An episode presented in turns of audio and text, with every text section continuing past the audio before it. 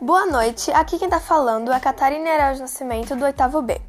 Sobre o governo, é importante saber sobre investigações relativas ao Senado e ex-governador de São Paulo, José Serra, do PSDB, que não impediram a Lava Jato de identificar saídas jurídicas que permitissem denunciar o Tucano sobre acusação de lavagem de dinheiro nesta sexta-feira, dia 13 de julho. Agora sobre o coronavírus, também é importante saber que cidades como a capital paulista e do ABC poderão reabrir espaços culturais após quatro semanas de permanência na classificação pelo plano inicial. A abertura era prevista apenas para a fase azul. Em São Paulo, reabertura de cinemas, teatros e academias para cidades na fase amarela do plano de flexibilização gradual da quarentena no estado.